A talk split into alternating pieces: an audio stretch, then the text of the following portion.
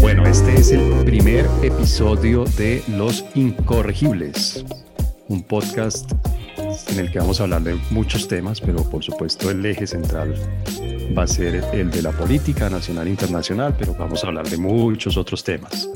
Entonces, en primer lugar, yo quisiera darle la bienvenida a Javier Garay, que es mi compañero en esta aventura podcastera de Los Incorregibles. Hola Javier, bienvenido. Hola César, ¿cómo va todo? Muchas gracias. Muchas gracias por, por haber construido este proyecto en conjunto. Apenas usted me hizo la invitación, yo salté porque me parece muy interesante y muy entretenido. Además, usted y yo, pues durante años hemos hecho esto fuera de micrófonos, pues no habría razón para hacerlo ahora, para no hacerlo ahora en los micrófonos. Es cierto, ¿no? Es, es eso en últimas lo que buscamos, conversar como hemos venido conversando, no necesariamente con ninguna pretensión académica, sino más bien de, de tener algo de sensatez en todas las discusiones que se presentan a diario, ¿no? Sensatez y un poco de humor, yo creo, ¿no? Que hace falta. Hace, hace mucha falta las dos, quiero decir. Hace mucha falta la sensatez, hace mucha falta el respeto, aunque la gente ya verá que usted y yo, es último entre nosotros, a veces eh, no lo ejercemos con tanto juicio, pero sí, hace mucha falta la sensatez en, en, tiempos como estos y hace mucha falta el humor. Yo creo que es indispensable el sentido del humor y para mí, personalmente, saberse burlar de uno mismo creo que es un síntoma de salud mental muy importante. Sí, eso es cierto, eso es cierto. La parte del humor, ayer de hecho veía eso, como las redes sociales nos, nos impiden en, el tema del humor, nos limitan en esa capacidad de, de, tener algo de humor y de ponerle humor a la vida que, que puede ser tan dura. Sí, sí, sí, sí. Y, y creo que hay una cosa también de, de salud mental, ¿no? Al burlarse de uno mismo, uno es capaz de, subrayar esas cosas que, no están bien, que uno no hace bien, que la sociedad que lo rodea a uno no está haciendo bien y de alguna manera las está, no solamente las está señalando, sino las está denunciando, ¿no? Está diciendo, mire, esto, esto que estamos haciendo así tal vez lo podríamos hacer de una mejor manera. Así es. Así es, es importante, pero de nuevo, teniendo eh, sensatez, eh, tratando los temas no con una profundidad y una pretensión académica absoluta, pero con respeto, eso sí, con rigurosidad a los temas y claro, divirtiéndose. Muy bien. Bueno, pues yo le doy la bienvenida a este primer episodio de, nuestro podcast Los Incorregibles, pero también le doy la bienvenida al país. Usted estuvo fuera unos buenos meses y acaba de regresar, ¿no? Regresó hace algunos días. Así es, eh, adelanté de hecho el regreso, ¿no? El, regreso iba a ser eh, después, eh, mucho después, pero ante la situación eh, de este año, pues tocó adelantarla. Bueno, pero usted dice ante la situación de este año, pero, pero eso tiene, en este momento, tiene muchos significados. O sea, tenemos pandemia, tuvimos elecciones en Estados Unidos, eh, acabamos de tener un huracán que recorrió el, Caribe colombiano, que normalmente eso no sucede, los huracanes están un poquito más hacia el norte, rara vez tocan el Caribe colombiano y esta vez nos tocó el Caribe colombiano. ¿A qué de todo eso se refiere usted con que le tocó adelantar? ¿Qué, qué, qué de todo eso hizo que usted tuviera que adelantar su regreso? Ah, no, yo creo que la suma de todo. es decir, eh, primero eh, pandemia, eh, que la pandemia generó un cambio, un, infartó todas las actividades que teníamos y pues claramente muchos de los proyectos. En segundo lugar, la situación de Estados Unidos que no solamente fue elecciones, sino que se sumaron también muchas, yo creo, crisis que venían construyéndose y que tuvieron expresión este año. Eh, que llevaron a, me, me, llevaron a tomar la decisión. Eh, y en tercer lugar, ahora que menciona el tema de, del huracán, bueno, este año también fue durísimo. En, además, en la zona en la que yo estaba, en California, yo no sé si ya solucionaron el tema de los incendios, eh, creo que no.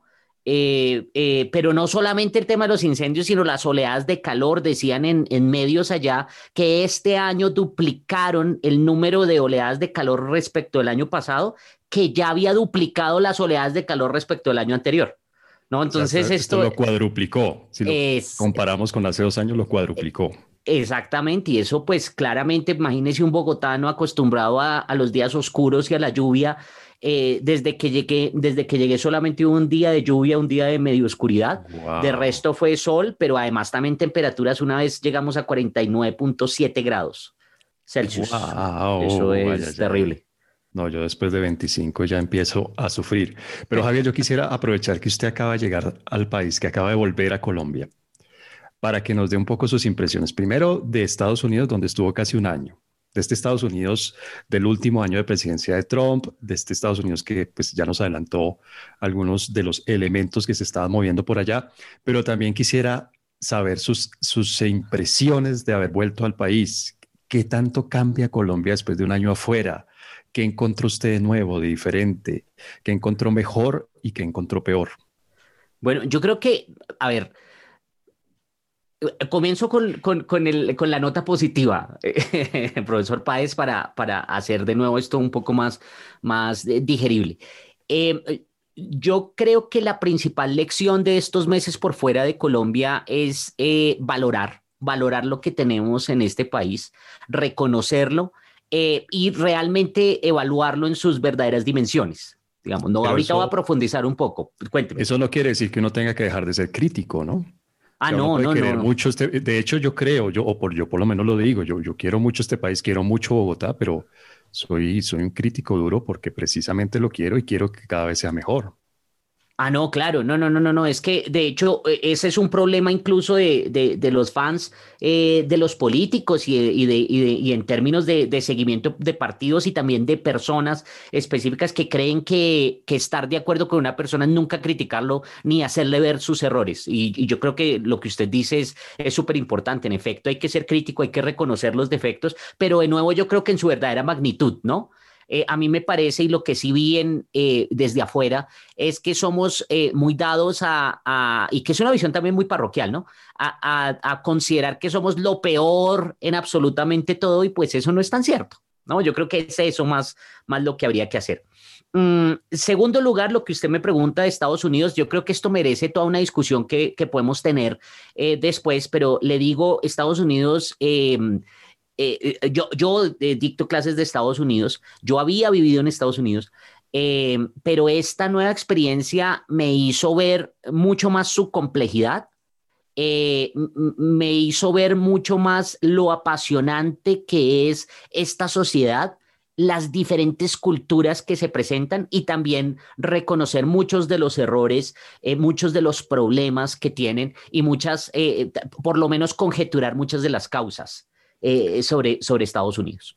Bueno, porque eso yo creo que sí es una novedad para las personas que lo conocemos. Yo desde, pues usted y yo nos conocemos hace muchos años. Yo creo que estamos cercanos a unos 20 años de, de amistad, Javier. Sí, yo creo que sí. Estamos cercanos.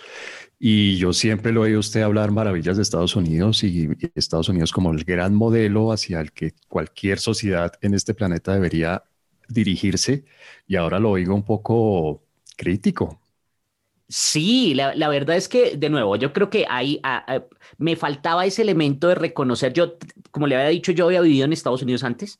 Eh, hace, uy, hace como 16 años, algo así viví, pero viví en, otra, en otras condiciones. Yo estaba viviendo en Washington, D.C., estaba trabajando en un centro de pensamiento. Eh, eh, de cierta manera, eso lo lleva a uno a estar en una burbuja, ¿no? Eh, de, que usted va a tener una interacción con ciertas personas, eh, va a tener una rutina específica, etcétera, y eso le hace ver de pronto, eso es lo que yo pienso hoy, de pronto estos problemas no son de ahora, sino que han existido durante muchos años y sin embargo en ese momento no los vi. Eh, y este año, pues la diferencia de nuevo pandemia, etcétera, me hizo tener una em, inmersión si se quiere, en la... Hasta el cuello. Exactamente. Esa inversión fue profunda. Bastante profunda. Le llegó hasta el cuello y creo que el olor le llegó hasta la nariz. en lo que es realmente Estados Unidos, ¿no? En lo que, y eso que yo estoy en un estado, estuve en un estado que no necesariamente es, eh, eh, digamos, eh, característico de lo que es el Estados Unidos puro y duro, pero de todas maneras sí tiene algunas, algunos rasgos bien interesantes, pero que también llevan a, a, la generación de unos problemas puntuales. Como le digo, yo creo que podríamos después profundizar, pero le doy solamente un ejemplo. Fíjese que las mismas cosas positivas son la causa de muchos de los problemas. ¿Por qué positivas? Estados Unidos es una economía impresionante. Sí, es una economía impresionante y es una economía impresionante, flexible, que se reinventa, que lidera en, diferentes sectores, en la mayoría de sectores en el mundo y que es, como hemos visto en estos días, es eh, determinante para el mundo. pero resulta que eso es resultado también de algunos rasgos que son ajenos a nuestra cultura, entonces el tema de la exigencia, el tema de la, de, la exigencia y de la autoexigencia, ¿no? Es una sociedad que exige mucho eh, a, sus ciudadanos, aquellos que están allá, pero también las mismas personas se exigen.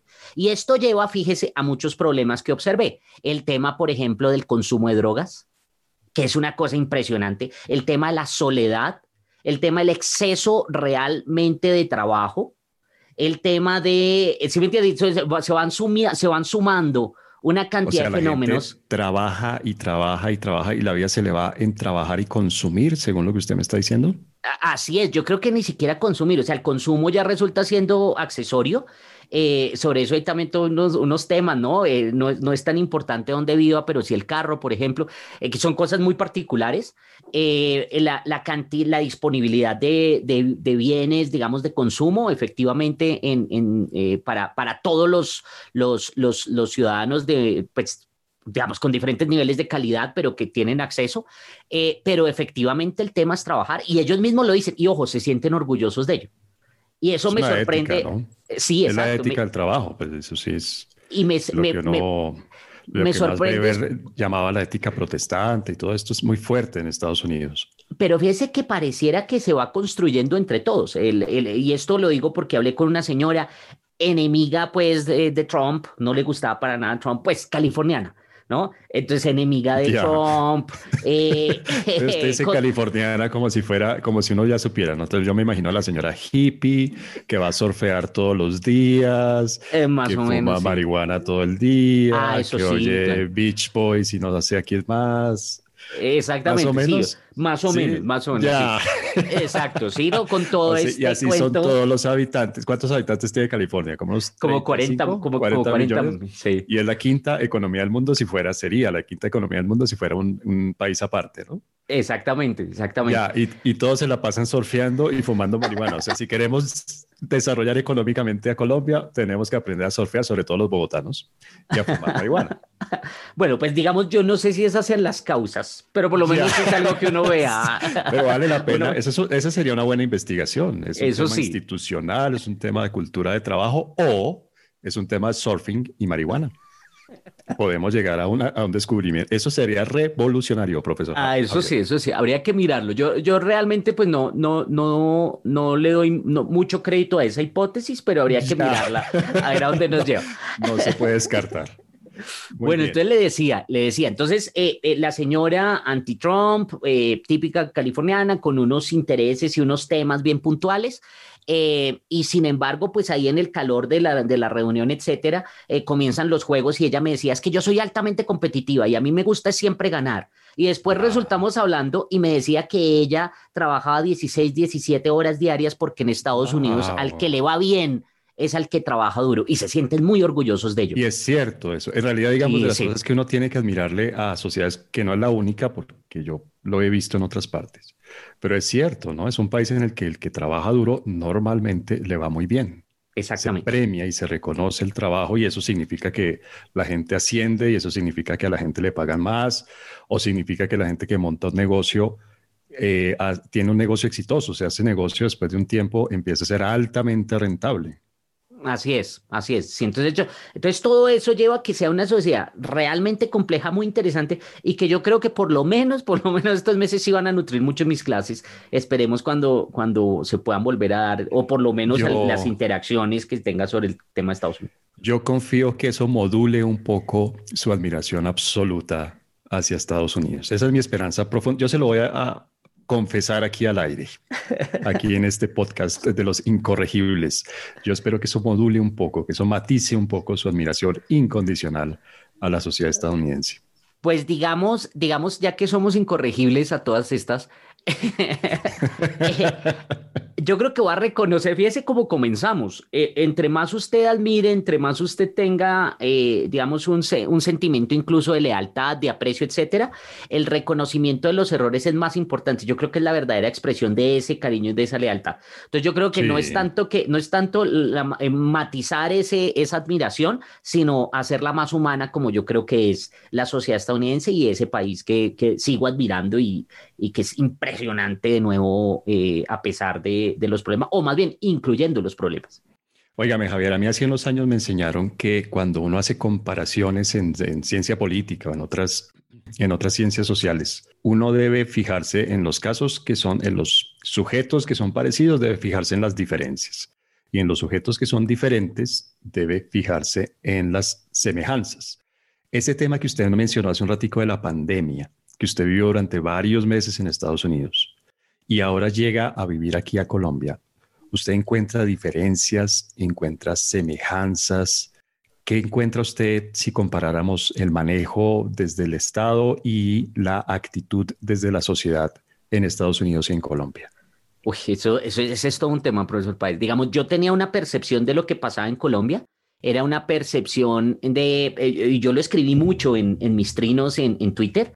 Eh, yo, yo veía que, que, era una, es decir, una suerte de exageración. Yo, yo decía que es casi que una demostración de una patología social, eh, sí, de, de extremismo. Yo leía lo de la, lo de las llantas de los carros y las... Eh, eh, a lo de desinfectar las llantas de los carros. Sí, sí, los zapatos. Y, lo de los zapatos. temperatura cuando no va a entrar a la panadería. Exacto, yo veía eso y yo decía, eh, pues esto es absurdo. Ahora, dentro de mí pensaba, pues, pero es Colombia. Entonces, en últimas, yo no creo que sea tan radical, etcétera. Bueno, esa es una primera diferencia, profesor Páez. digamos, no, no le cuento el día a día, le cuento la, la última experiencia para el último día, ¿no?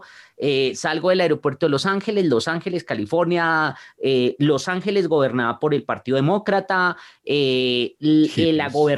eh, la, la, gobernación. Castrochavistas. Castrochavistas. Sí, sí, sí. la gobernación liderada también por demócratas, entonces efectivamente han sido muy exagerados. El Estado sigue cerrado oficialmente. O sea, el Estado sigue en, en sigue cerrado.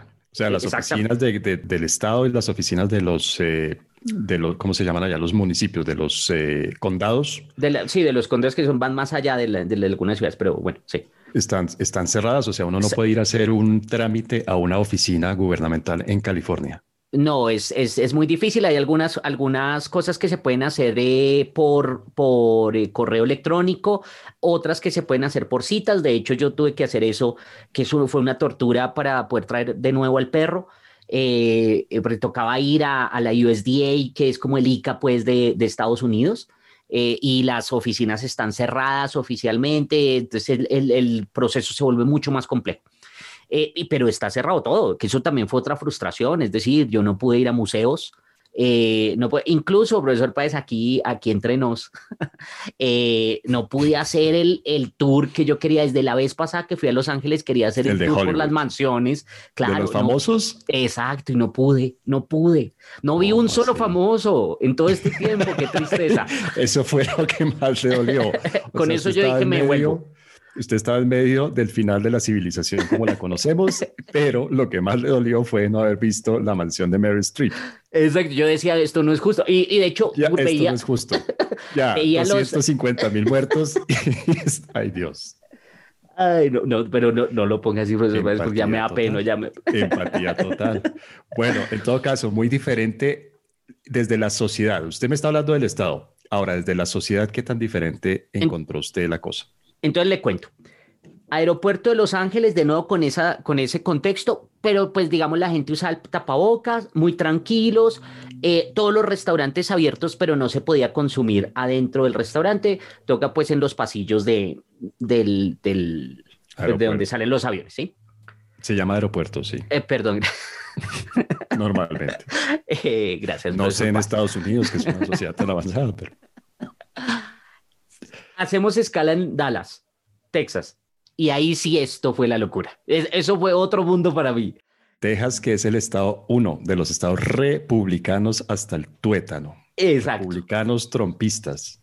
Entonces, primero cambia la gente, ¿no? La ropa que usan, bueno, pues, porque además California de nuevo sí tiene todo un, eh, eh, por el calor y todo, yo creo también tiene una, una forma de vestir. En Dallas cambia la gente, cambian la, cambia la forma de vestir, pero además también el aeropuerto, eso sí, todos con su tapabocas, porque yo creo que es una orden federal, eh, pero los restaurantes abiertos, la gente comiendo ahí eh, adentro, tomando cerveza. Obviamente, eh, lógicamente, sin tapabocas en los restaurantes. Obvio, obvio, y esos llenos, llenos hasta el... Sí, entonces es otra cosa, esa es otra cosa. Y llego a Colombia 11 de la noche, 11 de la noche, 12 de la noche, no me acuerdo.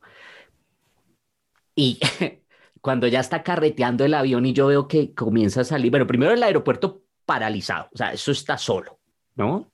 Eso es lo primero que me llamó la atención. No hay gente, no, hay nada. No, hay.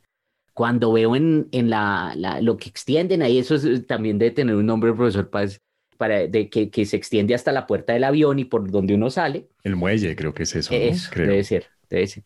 Y yo veo a las personas que esperan con las eh, sillas de ruedas y eso, que parecían astronautas. Yo dije, ¿qué es eso? O sea, disfrazados así como... O sea, cubiertos totalmente con un, con un mameluco, un overol. Eh, sí, totalmente. Esa cabeza pero una cosa que yo dije, pero esto es otro mundo, llegué a otro mundo. Entonces llego y además sale uno, ¿no? Y, y ojo porque de nuevo, todo esto que estoy diciendo no es una manera de crítica, es la forma como eh, diferentes sociedades asumen los mismos fenómenos y uno tiene que es comprender y no necesariamente solo decir, ah, este es mejor o peor, no, pues no sabemos. Ahora, ahorita voy a decir algo sobre eso, pero el tema es que comienzo a caminar y entonces es, es, muy colombiano esto, cada 10 metros una persona de estos muchachos del aeropuerto o algo así, entonces le gritaron, por la derecha, por la derecha, todos caminando por la derecha, después, por la izquierda, por la... Y después entonces le decía uno, pare aquí, tiene que ponerse sanitizer, pues. Entonces uno tenía, y como no, y como yo no sabía, esto sí es una, esto sí es una tecnología solo colombiana, lo de sacar el gel, el gel con el pie. ¿Sí? Entonces yo... Ah, eso no se ve allá no se ve allá. Pero tiene sentido, porque la idea es que uno no toque con las manos estas cosas, ¿no? me pareció genial, me, me, ha parecido genial, esa es una idea muy, pues, muy colombiana, muy buena. un paso de contaminación, de posible contaminación. Y, y, bueno, y entonces eh, se ponga ese gel y después entonces revise y después le revisan a uno la, la, temperatura por el, por como hacen todos los, los establecimientos o bueno, los que he ido, que es eh, en la mano, pues ahí en el... Sí. Eh, ¿sí? Aquí eh, comenzaron con métodos invasivos, pero no les fue bien. La gente pues, no, pues menos mal. No aceptaba. La gente, no sé, la gente rara. Se molestaba un poco. Y decía que no, gracias. Y así. entonces fue una cantidad de cosas. Y muy chistoso porque tocaba comprar la prueba esta PCR. Sí, que eso todo fue un todo, no, esa se compra antes porque esa no la entregan inmediatamente ni en pocas horas. Entonces era, era más o menos la matemática absoluta, porque entonces las, las autoridades colombianas decían, la prueba no se puede tomar antes de las 96 horas, pero vaya usted encuentre en Estados Unidos o en el país donde se encuentra, menos mal quitaron eso, ¿quién le entrega el resultado en cuatro días? Porque no es tan fácil. ¿Sí? Hay lugares donde yo fui a clínicas y entonces era, no, se lo entregamos en siete días hábiles. No, pues no me sirve. Entonces, hasta que finalmente conseguí. sí, claro. que aquí en Colombia era demasiado tiempo desde el momento de toma de la muestra. Exactamente. Entonces, eh, entonces, bueno, finalmente lo encontré. Eh, ahora, esto tampoco es tan barato, 150 dólares por, por, la prueba. Y esa parte fue muy chistosa porque entonces la prueba llega al celular entonces viene todo un vuelo y son las, las señoritas revisando la prueba. Prueba del COVID. Entonces uno le pasa la prueba y ella mira solamente, dice negativo, siga. Y yo, decía, pero... Aquí voy yo con estos 50 mil dólares en efectivo, producto de quién sabe qué tipo de negocio ilegal, pero no, aquí está mi prueba PC. Siga, señor Garay, adelante. Exacto. No, ni siquiera, es que ni siquiera revisaron el nombre. No. No, y no revisaron la validez, o sea, solamente usted muestra un PDF. Yo pensaba, me hubiera, o sea, uno podría fácilmente escribir negative, negative en una hoja, eh, convertirla en PDF y ya pasa. Que, por, que por eso a mí sí me pareció muy prudente que hayan eliminado esa, ese requerimiento. Bien, pero eh, entonces, para redondear este, este, este segmento en nuestro primer episodio de Los Incorregibles, ¿Usted encuentra unas diferencias abismales en este tema de la pandemia entre Estados Unidos y Colombia o realmente son unos temas muy puntuales, casi anecdóticos? No, yo sí creo que hay una diferente actitud de las personas de la sociedad, no tanto desde los estados, bueno, exceptuando el gobierno federal, pero lo más interesante, profesor Páez, y yo creo que sobre esto podríamos hablar en el futuro, es fíjese los resultados en términos de el control de la pandemia. Ahora, yo sé que esto que estoy diciendo no es popular. No, yo estoy de pues, acuerdo con usted. ¿sí? Estoy de acuerdo con eh, usted. No han sido buenos los resultados. Exactamente. Entonces uno se pregunta, ¿por qué, eh, ¿por qué tanto control de un lado? ¿Qué, qué realmente estamos, estamos haciendo en términos de la solución de la pandemia? Estoy de acuerdo con usted. Bien, pues hombre, Javier, le propongo para el siguiente segmento, que vendrá después de nuestra cortinilla musical, que hablemos de un tema que con estas elecciones en Estados Unidos a mí me ha tocado mucho, porque yo lo veo aquí en Colombia, y es el tema del desprecio por los partidarios del otro. Ese odio que se siente en las entrañas, ¿no? Visceral contra la gente que piensa diferente o que apoya a los que tienen propuestas políticas diferentes. Entonces lo invito a que oigamos la cortinilla musical de los incorregibles y nos vamos entonces al segundo segmento de nuestro episodio inicial de hoy. Perfecto, profesor Páez. Los incorregibles. Bueno, profesor Garay, Javier, hablemos en este segmento, en este segundo segmento de nuestro episodio de hoy de los incorregibles, del desprecio por los partidarios del otro.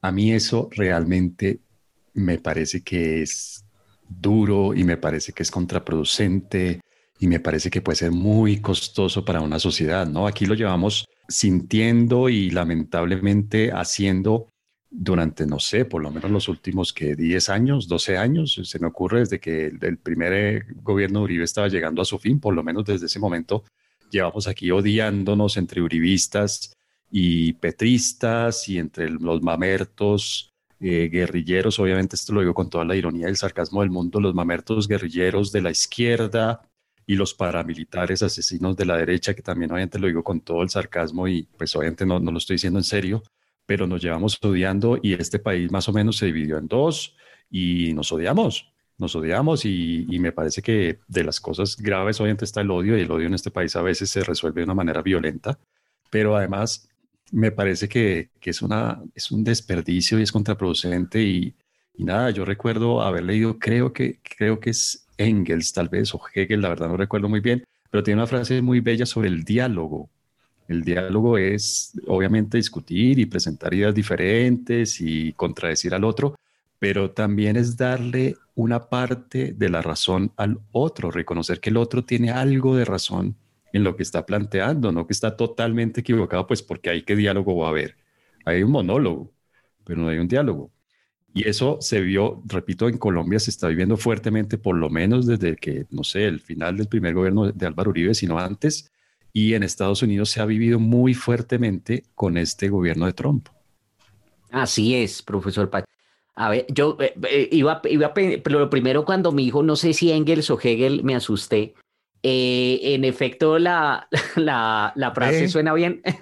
Ve, y, Marx tiene, y, Marx tiene, frases bonitas también. Sí, no, yo sé. Desvanece en el aire. Esa es una frase eh, poética muy linda. No, pero, pero hermosa. Entonces, eh, Javier, estamos dialogando.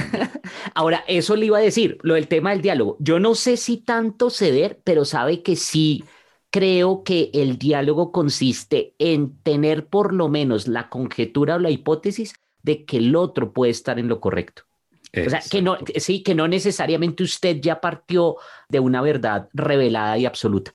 Y, y efectivamente, yo no sé cuáles serán las causas. De hecho, fíjese que la discusión se ha presentado desde hace, desde hace algunos años y ha llamado la atención de, no sé, el, el libro este de Francis Fukuyama sobre identidad, en la que él señala cuáles pueden ser algunas de las causas para ese tipo de radicalización en el caso de los Estados Unidos. En el caso de Colombia, yo no, no sé, o no sé si será una oleada global.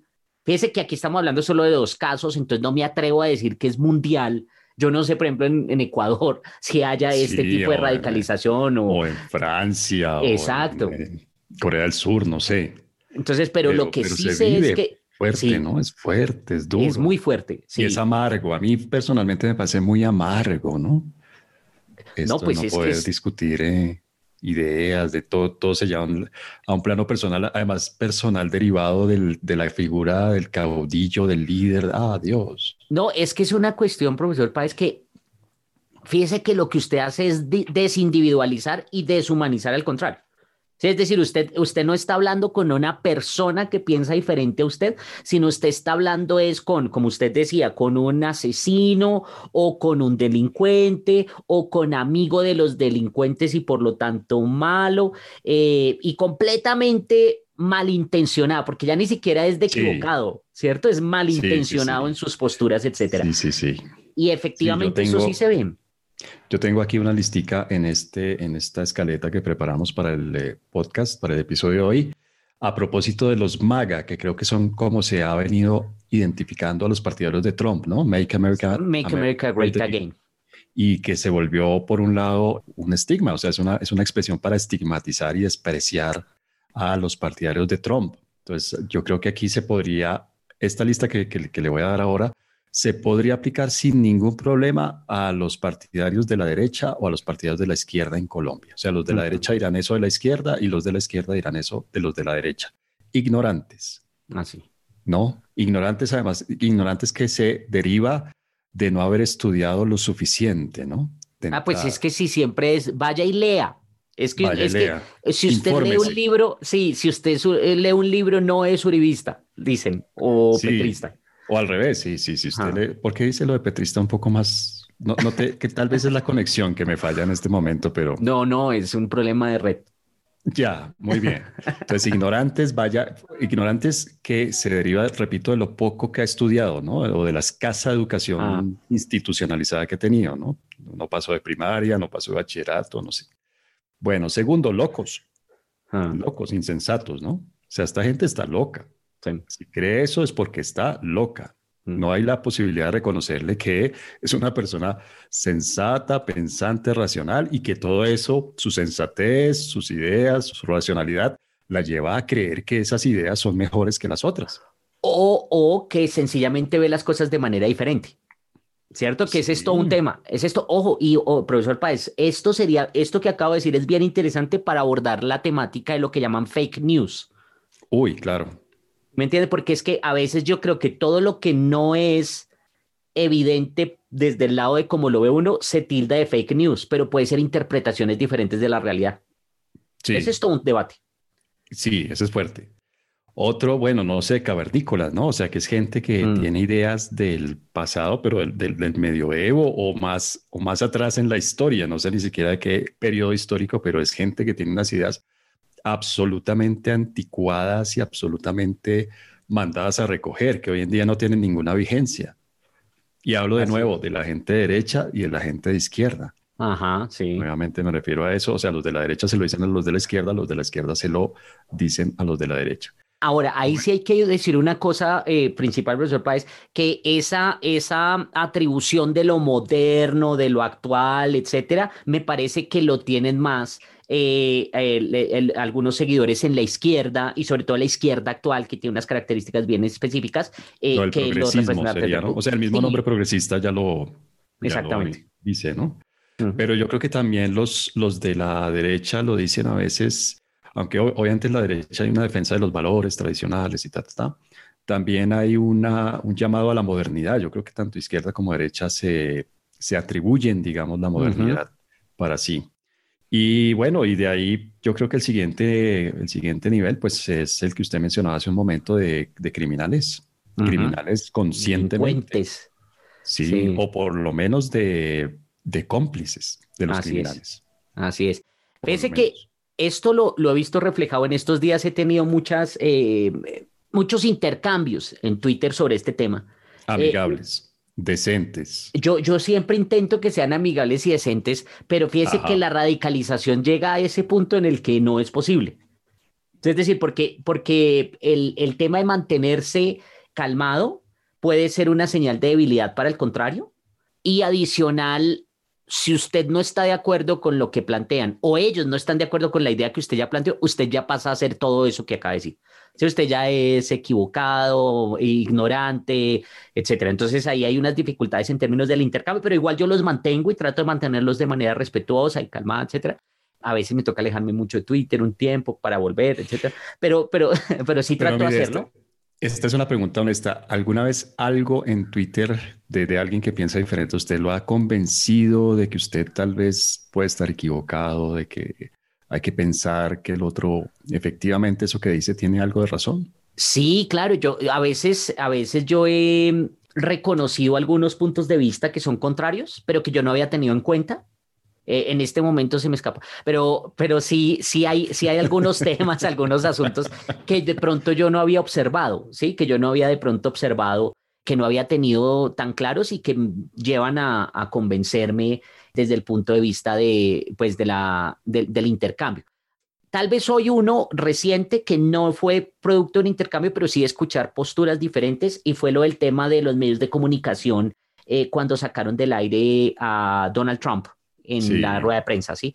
Es un tema interesante ese. Ese es un tema, todo un tema también. Sobre eso también podríamos hablar.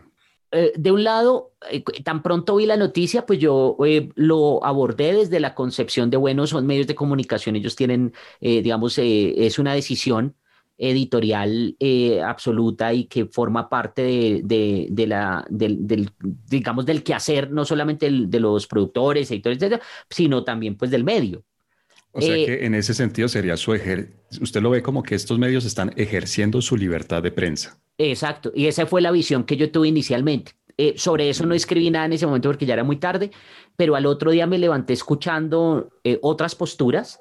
de hecho, nosotros conversamos yo estaba entre esas otras posturas, sí. Exactamente. Y esa, esas otras posturas me convencieron, me parecieron que los argumentos son más sólidos en términos de, en términos de la, de la censura, de callar, de, de entonces nosotros somos los guardianes de lo que la gente puede o no escuchar. Eso a mí, a mí como ciudadano me molesta, ¿no? Me molesta que, que alguien se endilgue, eh, no sé, una mayor capacidad que, que la que yo tengo para, para saber si alguien está diciendo mentiras o no. Exacto. No, Si, a mí me ponen al señor a decir que la Tierra es plana y le dejan abierto el micrófono durante una hora y yo no sé en qué acto de, masoquismo intelectual yo me quedo la hora viendo al señor y oyendo los argumentos de que la Tierra es plana, pues hombre, yo le digo la verdad, yo después de una hora no creo que la Tierra sea plana. Por más que le hayan dejado el micrófono abierto, por más que le hayan dejado decir todo lo que tenía que decir y mostrar todos sus argumentos y todas sus pruebas, entre comillas, de que la Tierra es plana, a mí no me van a convencer de que la Tierra es plana. Como a mí tampoco me van a convencer de que inyectándose uno blanqueador se va a curar del coronavirus. Exactamente. Explico, como tampoco me van a convencer, y aquí ya nos metemos en otros temas, por supuesto, que el, eh, el, mejor, la mejor manera, la más efectiva que hay para acabar con las masacres en Colombia es fumigar con glifosato, una fumigación aérea. Pues hombre, denme la información dejen que me den toda la información y yo decido, yo como ciudadano decido. ¿Explico? Yo decido. Mm. Denme toda la información, pero yo decido. Exactamente. ¿Por qué tienen que decir ellos qué es? ¿Por qué me tienen que venir a proteger? Oh, pobrecito yo, ciudadano, mm. te vamos a proteger para que no te expongas a estas mentiras. Y eso, profesor Páez, se une con lo que veníamos hablando. Yo creo que el tema de la radicalización a la que hemos llegado, claro, tiene que ver con todo el desarrollo de esas posturas eh, que son eh, diferentes, que son polarizantes, eh, de unas figuras de liderazgo que han cambiado y que no han cambiado, pero, pero sí que lo que han hecho es fortalecer la figura de la persona que está en el poder, etcétera, en contraposición a las ideas. Bueno, yo creo que hay muchos elementos que son obvios y que se han estudiado, pero hay otros elementos detrás que no se han estudiado tanto. Uno de ellos es el tema de, hay un libro que se llama La clase complaciente, de Tyler Cowen. ¿Nos va a hacer una recomendación bibliográfica? Todavía no. Todavía no. O sea, se está tirando la próxima sesión. No, no, no, no, no. Ya. no, porque de esa tengo, de esa tengo unas, de esa tengo unas chivas eh, mejores. Ah, bueno, muy bien. ¿Listo? Muy bien. Bueno, entonces eh, resulta que en ese libro de la clase complaciente, él dice cómo nuestra sociedad, a pesar de los beneficios que ha recibido de todas estas redes, de la inteligencia artificial, de machine learning, etcétera, nos ha convertido en sociedades, por ejemplo, más intolerantes. Es que imagínese, fíjese, usted ya no tiene que ir a una plazoleta de comidas, caminarse todos los restaurantes para poder decidir qué quiere, puede hacerlo desde su casa. También lo dice para el tema de la música. O sea, usted ya tiene la música y ya no tiene que irse a una, a, no sé, a Tower Records a buscar y caminarse. Entonces ahí buscaba uno los CDs, yo me acuerdo, y, exploraba y, de pronto se compra uno malo. el hecho de Israel quiere decir que uno oye cosas que le gustan, como también oye cosas que no le gustan tanto, ¿no? Exactamente. En la misma emisora, quiero decir, la misma emisora del, tipo de música que le guste a uno, pero hay cosas que no le gustan a uno. Que no le gustan. Igual. O por ejemplo el tema de, de, Blockbuster. Ya usted no tiene que ir a buscar y ya no va a tener fiascos porque le llegan y le dicen recomendada esta película 94%, 99%, 99%. Usted casi que va a la fija. Entonces dice Cohen. no sé por qué, no sé por qué ese comentario. A mí el algoritmo, a mí el algoritmo. Siempre le botan los El algoritmo de Netflix me conoce bien, me recomienda los Muppets, pero con el que más peleo es con el algoritmo de Deezer, que es el streaming de música que yo uso. Ajá que me sigue recomendando después de, creo que hace cinco años lo uso, Javier. Después de cinco años me sigue recomendando vallenato. ah, no, a usted no se le puede recomendar vallenato. Pues no, pues según el algoritmo de Deezer, sí. Yo no sé si es que yo tengo doble personalidad y me, despierto y de pongo, pronto. dicen vallenato al 100, yo no, no sé. En todo caso, bueno, pero volvamos a esto de la intolerancia. Entonces, yo creo que eso también, o bueno, lo dice el autor, eso lleva, también lo lleva a las expresiones en, del ámbito político. Es que fíjese que usted tiene la posibilidad, y me lo dicen mucho cada vez que yo me quejo en Twitter de los ataques precisamente y de, de la gente que, que, llega tan agresiva. Entonces lo que me dicen es, pues bloqueelos. Claro, es que lo que Cohen dice, pues es que es muy fácil ahora, con un botoncito usted silencia todo lo que no quiere escuchar. Yo por eso hago el esfuerzo de no bloquear. Para decirlo de una manera más filosófica y más poética, usted silencia al otro. Exactamente, exactamente, lo que le molesta. Y eso, nos, y eso yo creo que eh, tiene o ha impactado de cierta manera ese, ese tipo de, visiones. Y lo otro que, que, quería mencionar es lo del tema que usted, eh, ah, del que hablaba, de, cómo, cómo pintamos al otro y al contrario, también es reflejo de muchas posturas eh, que traicionan muchos de los objetivos que supuestamente buscamos, como el tema de la inclusión, el respeto, la tolerancia, etcétera, se, ponen como objetivos sociales y sin embargo se basan en concepciones que excluyen, ¿cierto? Que no reconocen al otro, que son intolerantes, como lo del tema que usted mencionaba. Es que los que no están educados entonces no pueden hablar. O tenemos que decir, tratarlos como niños. Es, condescendiente, es absolutamente condescendiente, sí, sí, pobrecito. No los vamos a exponer a que oigan a este loco porque seguramente le van a creer a este loco mentiroso. ¿Cómo los vamos a exponer a semejante riesgo?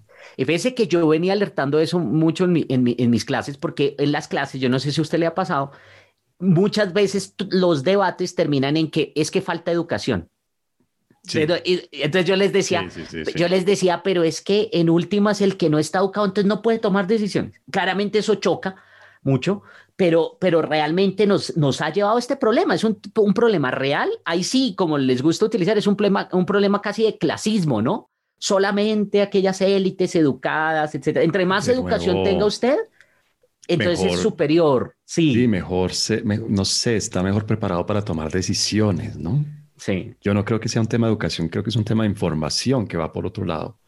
¿no? Que me cuenten a mí que esa bebida tiene tanta azúcar y tanta sal y tanta cosa, y yo tomo la decisión, pero déjenme, yo la tomo. Así déjenme, yo la tomo. Así es. Y yo, yo en eso estoy de acuerdo con usted. Muy bien, ¿usted cree que aquí en Colombia, a propósito de los maga, que son ignorantes, locos, cavernícolas, criminales o cómplices del criminal, ¿usted cree que en Colombia podemos aplicarlo así, así, a uribistas y a petristas, es decir, que los uribistas piensan y dicen eso de los petristas y los petristas dicen y piensan eso de los uribistas. Sí, claro, es que es lo que uno ve, es lo que uno ve. Y, lo, digamos, lo peor de esto no es solamente que sean las mismas eh, eh, caracterizaciones, sino que es la única realidad que existe para ambos. Entonces, usted critica a un petrista, mire, comienza critica a un petrista. Otra, otra vez que no lo oí, usted critica a un petrista y inmediatamente lo tildan de uribista. Y usted critica a un uribista. Eh, y si usted critica a un uribista inmediatamente, entonces tiene que ser absolutamente. Eh, no hay otra forma. Petrista, exactamente. Es la única realidad que vemos y la única realidad que construimos. Una realidad en blanco y negro, ¿no? Así es. Bueno. Bueno, pues profesor Garay, con esto creo que hemos acabamos de redondear este tema. Lo invito a nuestro siguiente segmento que es muy cortico, que es la recomendación de la semana, a ver qué podemos recomendarle respetuosamente, sin condescendencia, a la gente que tiene el infortunio de estar oyendo este primer episodio de Los Incorregibles. Entonces ya vamos con nuestra recomendación de la semana. Ok. Los incorregibles. Bueno, Javier, cuénteme, ¿qué libro, qué película, qué serie, qué álbum musical quiere recomendarle usted a la gente en este primer episodio de Los Incorregibles? Profesor Paez, hay, una, eh, hablando y digamos extendiendo lo que veníamos diciendo de, esa intolerancia, etcétera, yo creo que hay otra causa que no mencioné, si ve que no me chivié, otra causa que, que, no mencioné, y es también el papel que ha jugado los intelectuales y los académicos en eso. Y sobre esto hay dos libros en particular que me parecen bien interesantes que traje y que leí en Estados Unidos. Sobre esto dice usted, sobre reforzar esta, polarización, como se, dice tanto últimamente. Y yo creo que ahí los, los académicos tenemos una responsabilidad y los que llaman intelectuales formadores de opinión también. Medios de comunicación y academia, sí, estoy de acuerdo. Sí. Porque no, no se lavan las manos, ¿no? Exactamente. Lo, lo, señalan en el otro, pero no, ahí sí. Ven la viga en el otro y no, perdón. Y no en personal. Algo así. Algo ven así, la paja en el ojo ajeno, pero no la viga en fin, la gente no se entiende. ese es el objetivo. bueno, entonces, sobre esto hay dos libros que me parece que se lo, mejor dicho, súper recomendados. El primero se llama Cynical Theories teorías cínicas, que es muy ah, importante además para, para nosotros, eh, profesor Páez, eh, bueno, sobre todo para usted que dicta teoría de relaciones internacionales. Ah, que para usted que es cínico. No, no, no, pero es súper interesante el libro porque aborda todas esas teorías críticas de colonialismo, todas esas teorías que están muy de moda en relaciones internacionales, pero en otras ciencias sociales, y muestran cómo en últimas llevan a esta radicalización de las, de las posiciones, no solo de académicos, sino en el ámbito social. ¿no? Y otro libro que es bien interesante que eh, muestra cómo esas teorías tienen implicaciones hoy en los campus en Estados Unidos y esto es una señal de alerta para lo que puede pasar en el caso colombiano, que yo creo que no ha llegado, pero puede llegar. Y sobre esto algún día hablaremos. El libro se llama Panic Attack que muestra eso, eh, cómo, cómo, la radicalización, por ejemplo, de posturas eh, de preservación de las, de las identidades culturales lleva a persecución y cacería de brujas de solamente el que piensa diferente. Súper recomendados.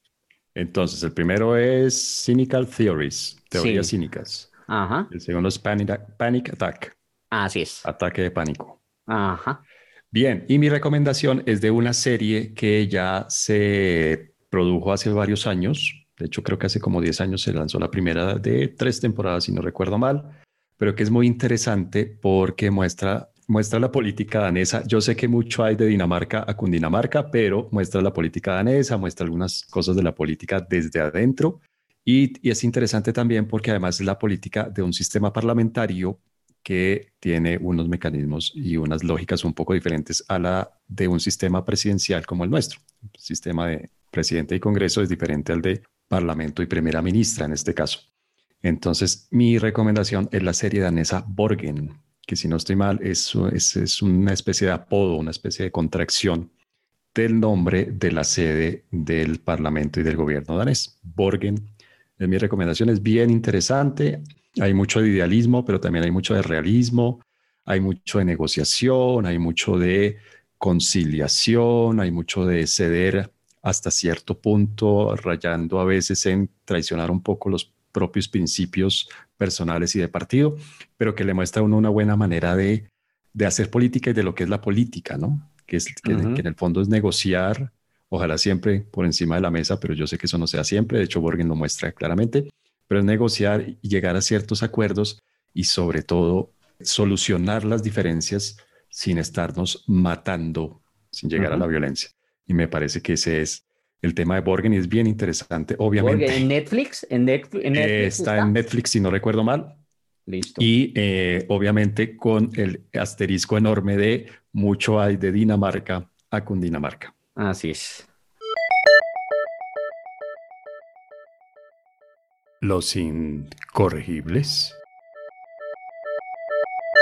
Y para terminar, después de esta recomendación, ¿A qué le tenemos que seguir la pista esta semana que viene? ¿Y a qué le vamos a dedicar nuestro próximo episodio? ¿Cuál es el tema de la semana que viene? Tenemos muchos temas posibles. Uy, claro, no, sobre esto yo creo que hay que, y es que es difícil. Digamos, yo hay dos temas que me parece hoy que, que van a marcar la tendencia esta semana. El primero, digamos, internacionales, ¿sí? El primero es esa excelente noticia. Estoy súper feliz hoy con, con la noticia de Pfizer. Eh, y de, sí, de la expectativa de una vacuna. Bueno, digamos, no es inmediata, falta, dicen que a finales de 2021 puede comenzar la difusión, pero bueno, por lo menos ya tenemos alguna esperanza. Y lo segundo que eh, yo sé que usted le da risa y que, no, y que eh, lo ha venido criticando mucho, pero es claramente toda la conformación del gobierno de los Estados Unidos, eh, mucha especulación sobre cómo va a ser la política exterior. No, esta mañana escuchaba a un analista. ¿Suena mm, algo de, de, secretario o secretaria de Estado? ¿Ya hay algún rumor o todavía no? No, no, sabe que yo leí más bien uno, pero en político. El mismo sábado, creo, eh, leí una. Político una... es este portal que hay, que se llama Político en español, pero es en inglés, ¿verdad? Sí. Es un sí, portal sí. que hay sobre temas políticos en Estados Unidos. Que es genial. Muy Eh, bueno, sí. Y ahí eh, decían que sonaba como secretaria del Tesoro Elizabeth Warren, lo cual sería chulo, pero bueno. Que es digamos- izquierda dura, ¿no? Es de, la izquierda, izquierda del Partido Demócrata. Bueno, Ahí sí que mejor dicho. Bueno, eh, Wall Street. Entonces yo creo que va a sonar mucho eso. Y ojo, porque en Colombia estamos obsesionados con el tema de la política exterior. Le iba a comentar que hay un, esta mañana escuché un analista que decía que más o menos Colombia va a ser el centro de la política en los Estados Unidos. Una Es posición bastante que- parroquial. Sí, es posible que Biden no haya dormido en las últimas Exacto. dos semanas, no por saber si salía electo presidente o no, sino porque una vez saliera electo presidente, ¿qué iba a hacer para Colombia. Sí, ¿cómo- Exacto. ¿cómo, iba a manejar Colombia? Exacto, porque es muy triste para él que, que, que esa semejante traición. Sí, En fin. creo que le han tenido que aumentar un poco la, la fibra en su dieta para que los intestinos le funcionen bien. Bueno, yo tengo otras propuestas por acá, mire, A ver, reactivación económica. súper importante. salida de la pandemia. Usted nos acaba de dar una buena noticia con la salida, de la, pues con la Mm. buena noticia sobre eh, la vacuna de Pfizer, pero ¿será esa la salida de la pandemia? ¿Será que la salida de la pandemia va por una vacuna? ¿Realmente empiezan a vacunar a todo el mundo y esto ya se vuelve historia y nos vamos a reír y nos vamos a burlar un poco? ¿Se acuerda cuando usted se ponía el, el, el- el tapabocas así, sí, sí, sí, que le dejaba las marcas? Ah, ja, ja, ja, sí. ¿Será que esa es la salida de la pandemia? Pero más que la salida biológica, o más, más allá de la salida biológica, que, que ojalá se dé muy pronto por razones evidentes humanas, ¿qué va a pasar con la economía de Colombia y del mundo? ¿Qué va a Y pasar con los cambios, con los cambios que, se, que, que estamos viendo, ¿no? Sí, ¿qué va a pasar? No sé, con sectores completos que, que en esta pandemia llevaron la peor parte, ¿no? Los bares, las discotecas, los cines, los teatros. ¿Qué va a pasar con la reactivación económica? Y yo creo que los que nos siguen en, en Twitter habrán notado, yo por lo menos estoy dando lora con este tema, y es que en lugar de estar hablando de la JEP y estar hablando de si la desmontamos o no, y estar hablando de si necesitamos más curules o necesitamos menos en el Congreso, y etcétera, etcétera, pues el tema de la reactivación económica ha pasado de agache. No, no, es- Profesor no Páez. pareciera ser un tema prioritario. Profesor Páez, fíjese que hay la intersección de las dos, de los dos eh, temas eh, propuestos por mí, los propuestos por ustedes, es la, el tema de la pandemia. ¿Por qué no hablamos de eso la próxima semana? Hablemos de la pandemia, pero hablemos, vámonos de pitonizos. Hablemos Ujú. de cuál será el final de esta pandemia, o sea, cómo Ujú. puede terminar. Y la reactivación económica. Eso, que- que- como los cambios, etcétera. Sí, listo. Hablemos de eso Sí. la próxima, el próximo encuentro. Bueno, pues Javier, muy chévere esta, este primer episodio. Yo la, la verdad lo disfruté mucho. Se nos fue un poco más largo de lo que inicialmente habíamos calculado, pero creo que vale la pena. Y es la ventaja de los podcasts, ¿no? A Sí. diferencia de los programas de radio, de televisión, no tienen una duración fija. Depende más bien un poco de la paciencia de los que están escuchando. Y bueno, pues a la Así gente es. que haya descargado este podcast y lo haya empezado a escuchar, muchas gracias. Y una cosa antes, una cosa antes, profesor Páez. Otra diferencia que me acabo de dar cuenta, la estabilidad de Internet. Aquí se me ha caído varias veces Internet, lo cual me asusta mucho. Espero Pero- no haya impactado mucho la, la cosa. Pero hoy yo lo vi y lo escuché perfectamente. Perfecto, muy bien. Quiero decir, en cuanto a sonido, las ideas son otra historia. En cuanto a De eso sonido, hablaremos después. De eso hablaremos después. Bien, Javier, muchas gracias y nada, nos vamos dentro de una semana con nuestro segundo episodio de Los Incorregibles. Chao y muchas gracias a todos los que nos escucharon. Chao.